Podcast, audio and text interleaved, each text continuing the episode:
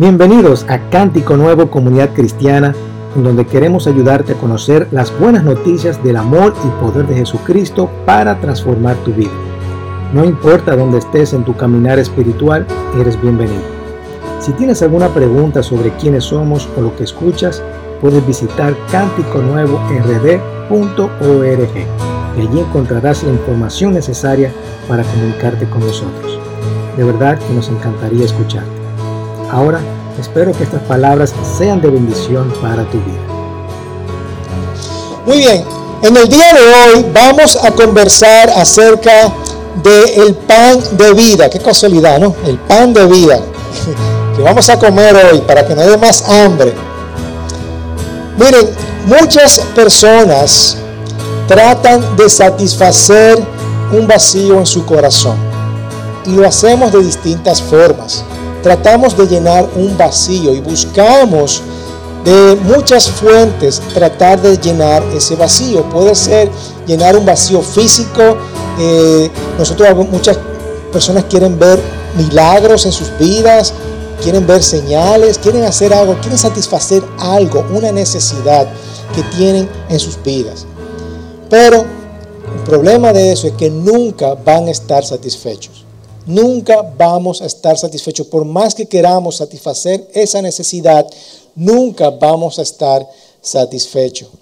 En el día de hoy nosotros vamos a ver en el Evangelio de Juan cómo nosotros, a través de Jesucristo, Él se declara como el pan de vida cómo Él se declara el pan de vida y por qué Él usa esta analogía y cómo puede encontrar lo único que satisface nuestro corazón, que es a través de Jesucristo. En el Evangelio de Juan, eh, a diferencia de otros, eh, otros evangelios, son muy parecidos. Eh, Juan tiene otra plantilla, otra, otra forma de narrar el Evangelio. Gracias. otra forma de narrar el Evangelio. Y eh, lo hace de distintas formas. Y ahí vemos una declaración que Jesús hace. Él dice, yo soy el pan de vida. Yo soy el pan de vida. Y lo que nos va a ayudar es saber lo que Jesús dice sobre sí mismo.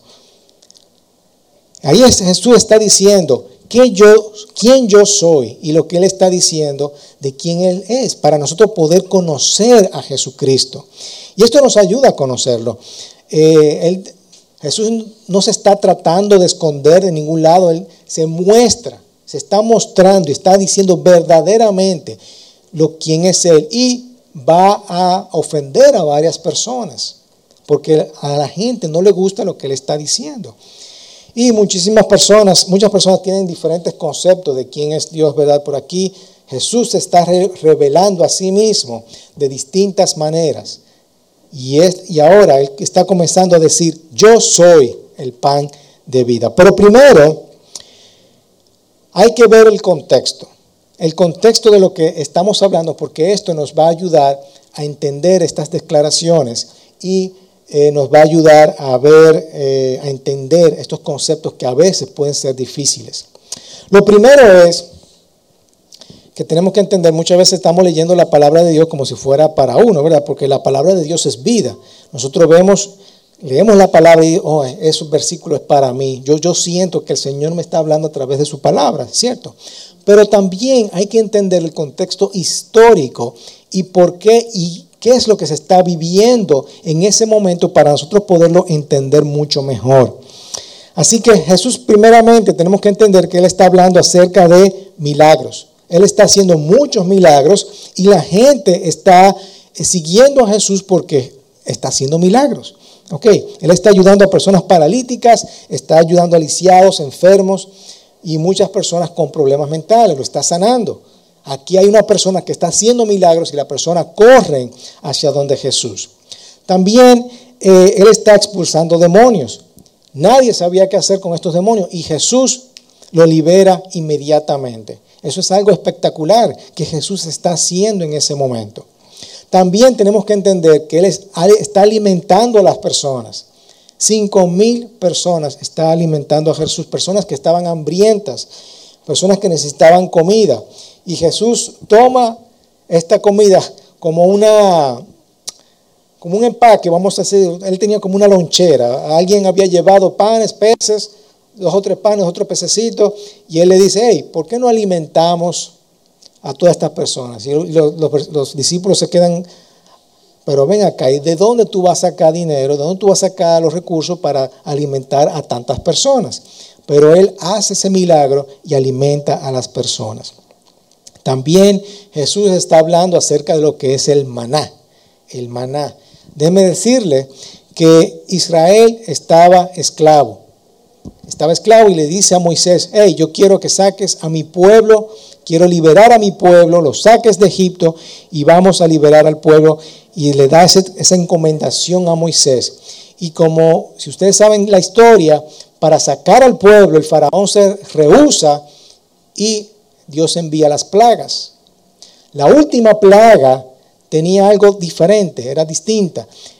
Era coger un cordero bien perfecto, un cordero sin mancha, sacrificar ese cordero, coger la sangre de ese cordero y pintar los dinteles. Y cuando el ángel de la muerte pasara, iba a matar a los primogénitos, pero aquellas personas que tuvieran la sangre en el dintel, el, ángel de la muerte iba a pasar y se iban a salvar. Y a partir de ahí es que ellos comienzan a celebrar lo que se, como lo que se conoce como la Pascua, la Pascua. Y es por eso que nosotros celebramos, o los israelitas celebran, lo que conocen como la Pascua. Para ellos es sumamente importante, es sumamente importante la la Santa Cena viene de ahí, pero ya con el nuevo pacto, ¿verdad? Y lo que es la Semana Santa también, todo eso, viene de toda esa tradición judía. ¿Ok? Entonces, ellos lo sacan de Egipto, están, eh, pueden sentarse, hermano, por, uh, hay mucho asiento, mira, esta fila, esa mesa está llena ahí. Ok, entonces, les seguía diciendo, salen de Egipto y están en el desierto por cuántos años? Por 40 años. Y Moisés está diciendo, pero ven acá, ¿y cómo yo voy a alimentar a todas estas personas? ¿Cómo yo voy a alimentar a todas estas personas? Así que, milagrosamente, Dios le envía comida a estas personas. Estas personas están en sus campañas, están en sus campañas y están, bueno, Señor, ya yo he limpiado toda la casa y déjame, pero tengo hambre, Señor, tengo hambre, necesito comer. Y salen afuera y dicen, ¿qué es esto? Y ven el pobre maná ahí. ¿Eh? Eso es lo que significa maná. Maná significa, ¿qué es esto? ¿Qué es esto? No hay maná. ¿Qué es esto? Es lo que significa maná. Y es una sustancia blanca, es como un pan. Es como un pan que está regado en el suelo y tienen que recogerlo, ir todos los días a recoger ese maná. ¿Ok? Así que eso son los milagros y Jesús se refiere al maná eh, durante esta, esta, conversación que tienen con las personas. Así que eh, este es el contexto que nosotros tenemos. Jesús está haciendo milagros, está liberando a las personas de opresiones demoníacas, está alimentando a las multitudes y habla sobre la Pascua y el maná. ¿Ok? Entonces vamos a leer el capítulo Juan, capítulo Juan, digo, el capítulo 6 del, libro de Juan. Es uno de los libros más largos. Entonces yo lo que he hecho, voy a, a, saltar algunos versículos para mantenerlos en contexto y mantenerlo corto, porque es un capítulo bien largo. Así que vamos a comenzar a leer este fascinante capítulo. Dice, después de esto, Jesús se fue al otro lado del mar de Galilea, el de Tiberias, y una gran multitud lo seguía. ¿Por qué? Porque estaba haciendo milagros. Pues veían las señales que realizaban en los enfermos. Todo el mundo iba a Jesús, mira, este Señor está sanando, vamos a seguirlo. Entonces subió al monte y se sentó allí con sus discípulos, ahí con su grupo selecto de discípulos, los doce. Estaba cerca la Pascua, la fiesta que le acabo de comentar, esta fiesta que celebraban los judíos conmemorando ese milagro de sacar a los egipcios de liberar a los egipcios, liberar a los israelitas de Egipto. Ok, cuando Jesús alzó los ojos y vio una gran multitud, wow, mira toda esta gente, venía hacia él, dijo a Felipe, ¿dónde compraremos pan para que coman estos? Y ahí sucede el milagro de los panes y los peces. Ok, vamos a saltar esa parte. La gente entonces, al ver la señal que Jesús había hecho, decían, verdaderamente, este es el profeta que había de venir al mundo. Por, por lo que Jesús, dándose cuenta de que iban a venir y por la fuerza hacerle rey, se retiró él solo otra vez al monte. Esta gente lo que quieren es ponerme como rey. ¿Cuánta gente, cuántos políticos darían eh, todo para que, sí, háganme mí rey? Jesús, no, no, no, esta gente está en otra cosa, déjame irme. Tenemos que recordar que estas personas estaban esperando a un rey, estaban bajo la opresión del imperio romano y su gobierno era bien corrupto. Así que ellos querían un rey, un rey que los liberara de todo eso. Así que querían poner a Jesús por haber visto sus señales. Saltando el versículo 25, cuando lo hallaron al otro lado del mar, eso fue porque Jesús caminó sobre el agua, Rabí, ¿cuándo llegaste acá? Jesús le respondió, en verdad les digo que me buscan, no porque hayan visto señales, sino porque han comido de qué? De los panes y se han saciado. Trabajen no por el alimento que perece, sino por el alimento que permanece para qué? Para vida eterna. La semana pasada Ariel habló sobre vida eterna, ¿verdad? el cual el Hijo del Hombre les dará, porque Él es quien el Padre, Dios, ha marcado con su sello, refiriéndose a sí mismo. ¿Ok? Entonces le preguntaron, ¿qué debemos hacer para poner en práctica las obras de Dios? ¿Qué es lo que tenemos que hacer? Dino, danos las, las leyes, danos el uno a uno, ¿verdad? Uno, dos, tres, los pasos que yo tengo que hacer para practicar esas obras. Y Jesús les respondió, esta es la obra de Dios. ¿Tú quieres ver obras? ¿Tú quieres hacer obras? Cree. Cree. Simplemente es lo único que tenemos que hacer, creer que Él, Dios, me ha enviado a mí. Amén. Le dijeron entonces, ¿qué pues tú eh, como señal para que veamos y, te creamos? O sea, no bastó con hacer todas las, todos los milagros, haber expulsado demonios, haber sanado enfermos, haber eh, dado la, toda, toda esa comida, todo ese alimento. Todavía le seguían pidiendo señales. ¿Qué obra haces? Nuestros padres comieron el maná en el desierto, ¿ok? Como está escrito, les dio a comer pan del cielo. Ahí están mencionando las escrituras. Ah, ok. Entonces Jesús le dijo, bueno, en verdad les digo que no es Moisés el que les ha dado el pan del cielo, sino que es mi Padre, mi Padre el que les da el verdadero pan del cielo. Porque el pan de Dios es el que baja del cielo, refiriéndose así, y da vida al mundo, a todos. Nos da vida a todos. Señor, danos este pan. Eso es lo que yo quiero, danos ese pan. Le dijeron. Y ahí Jesús le dice su primera declaración, yo soy el pan de vida. Yo soy el pan de vida. El que viene a mí no tendrá hambre y el que cree en mí nunca tendrá sed. Nunca tendrá sed. Por eso los judíos murmuraban de él porque había dicho, yo soy el pan que descendió del cielo. Y decían, pero ven acá, ¿no es este Jesús el, hijo de, José y, madre? Nosotros lo conocemos y conocemos a sus hermanos, conocemos a, su familia. ¿Cómo es que ahora dice que yo he descendido del cielo? ¿Cómo así? Explícame eso, no lo estoy, no lo estoy entendiendo. En verdad les digo, el que cree tiene vida eterna. Los padres de ustedes comieron el maná en el desierto y murieron, perecieron. Este es el pan que desciende del cielo para que el que coma de él no muera. Yo soy el pan vivo que descendió del cielo. Si alguien come de este pan, vivirá para siempre. Y el pan que yo también daré por la vida del mundo es mi carne. Y la gente aquí, aquí que se comienza a poner un poquito como raro, Jesús, ¿verdad? Y creo que estaba, estaba diciendo.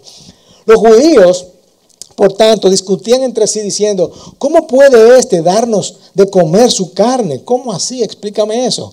Entonces Jesús le dijo, en verdad les digo que si no comen la carne del Hijo del Hombre y beben su sangre, no tienen vida en ustedes.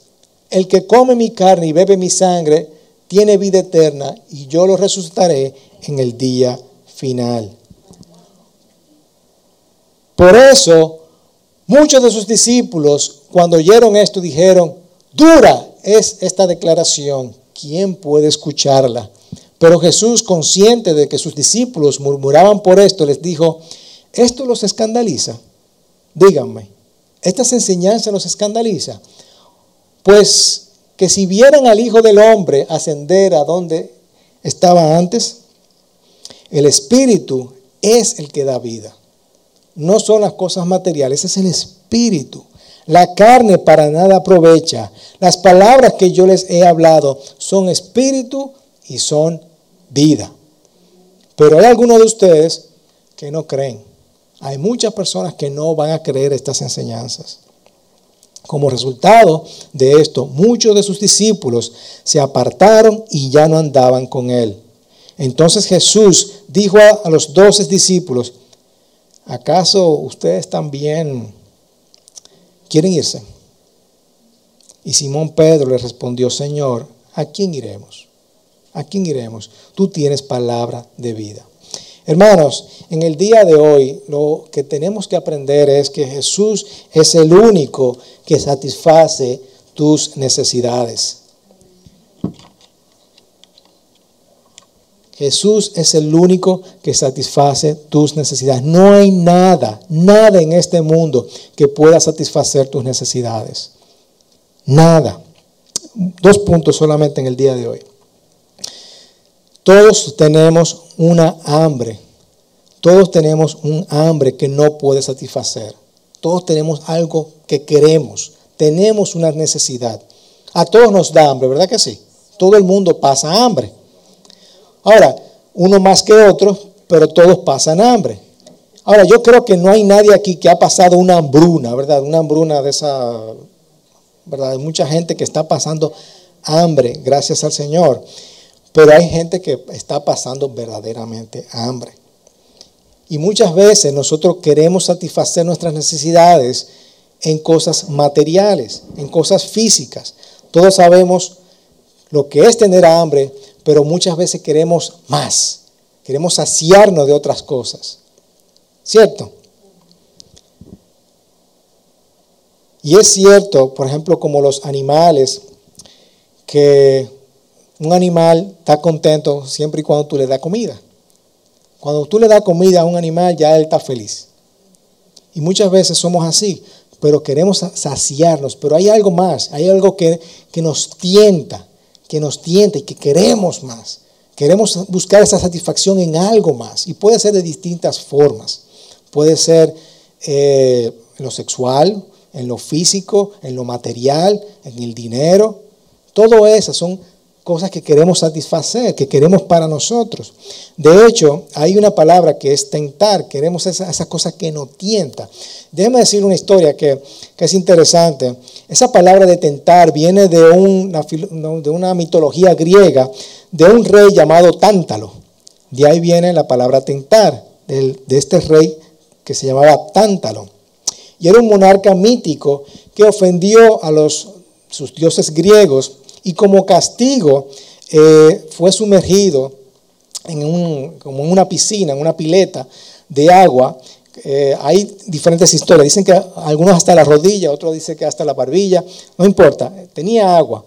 Y arriba tenía una rama de una fruta deliciosísima, ¿verdad? Una fruta eh, buena.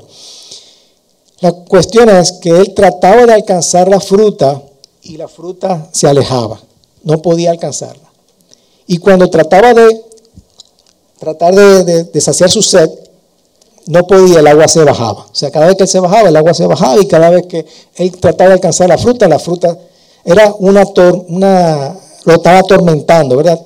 Y pasó y se conoce como eh, el rey Tántalo. Y de ahí viene esa palabra de tentar. Fue tentado y no pudo saciarse nunca. Y eso es lo que está hablando Jesús aquí. Jesús está hablando, óyeme, yo estoy haciendo todos estos milagros, estoy haciendo todo esto por ustedes, lo he alimentado y ustedes todavía, todavía están pidiendo milagros, todavía quieren una forma de saciarse, todavía quieren un rey, todavía quieren esto, pero ya ustedes lo tienen conmigo. ¿Ok? Podemos ver cuatro personas, podemos identificar cuatro personas que les reto para que ustedes también se sientan identificadas y no se preocupen porque yo me identifique con las cuatro. ¿eh? Están los materialistas. Los materialistas son las personas que queremos a un rey. Son yo queremos poner a Jesucristo como rey porque está haciendo milagros. Vamos a ponerlo como un rey. Esas son las personas materiales que quieren algo físico. Queremos algo físico. Tú, hay gente que quiere su carro, que quiere su dinero, que quiere su casa y son satisfechos con esa necesidad, satisfacen su necesidad con las cosas físicas. Están los sensacionalistas, esos son los que quieren ver milagros, quieren ver señales, quieren, señores, muéstrame tus señales, muéstrame tus milagros y buscan al Señor solamente para ver milagros y señales. ¿Ok? También están los consumistas. Son los que quieren esta satisfacción física. Señor, danos de este pan. Satisfáceme físicamente. Yo quiero este pan y quiero consumir. Te busco a ti solamente porque tú me das mi alimento. Y están los legalistas. Señor, ¿qué tenemos que hacer?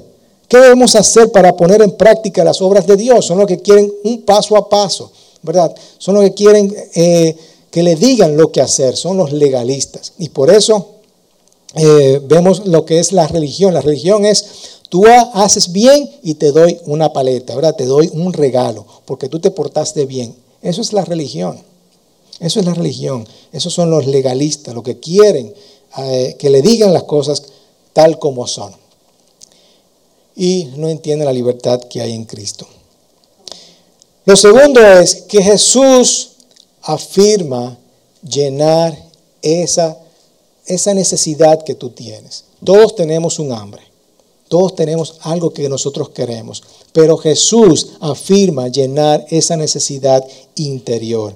Déjeme decirle que Jesús es el pan de vida y ese pan de vida es un regalo. Es un regalo. Dice, trabajen no por alimento que perece, sino por el alimento que permanece para vida eterna. Ese regalo no se merece, no se gana. Simplemente, ¿qué tenemos que hacer? Creer, creer.